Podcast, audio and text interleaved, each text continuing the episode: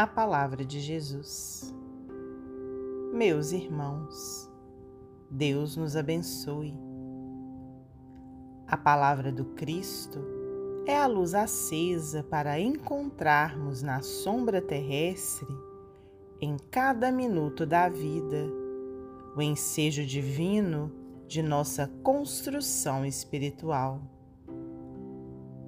Erguendo-a, vemos o milagre do pão que, pela fraternidade, em nós se transforma, na boca faminta, em felicidade para nós mesmos. Irradiando-a, descobrimos que a tolerância por nós exercida se converte nos semelhantes em simpatia a nosso favor. Distribuindo-a, observamos que o consolo e a esperança, o carinho e a bondade, veiculados por nossas atitudes e por nossas mãos, no socorro aos companheiros mais ignorantes e mais fracos, neles se revelam por bênçãos de alegria, felicitando-nos a estrada. Geme a terra, sob o pedregulho imenso que lhe atapeta os caminhos. Sofre o homem sob o fardo das provações que lhe aguilhoam a experiência. E assim como a fonte nasce para estender-se, desce o dom inefável de Jesus sobre nós para crescer e multiplicar-se. Levantemos cada hora essa luz sublime para reerguer os que caem, fortalecer os que vacilam, reconfortar os que choram e auxiliar os que padecem. O mundo está repleto de braços que agridem e de vozes que amaldiçoam. Seja a nossa presença junto dos outros algo do Senhor inspirando alegria e segurança.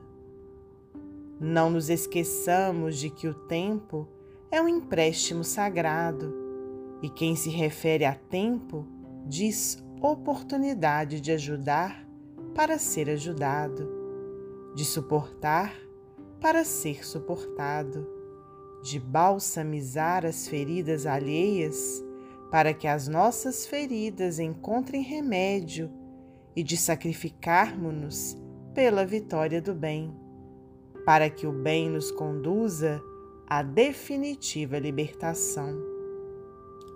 Nós que tantas vezes temos abusado das horas para impor aos que nos seguem o reino do Senhor, à força de reprovações e advertências. Saibamos edificá-lo em nós próprios no silêncio do trabalho e da renúncia, da humildade e do amor.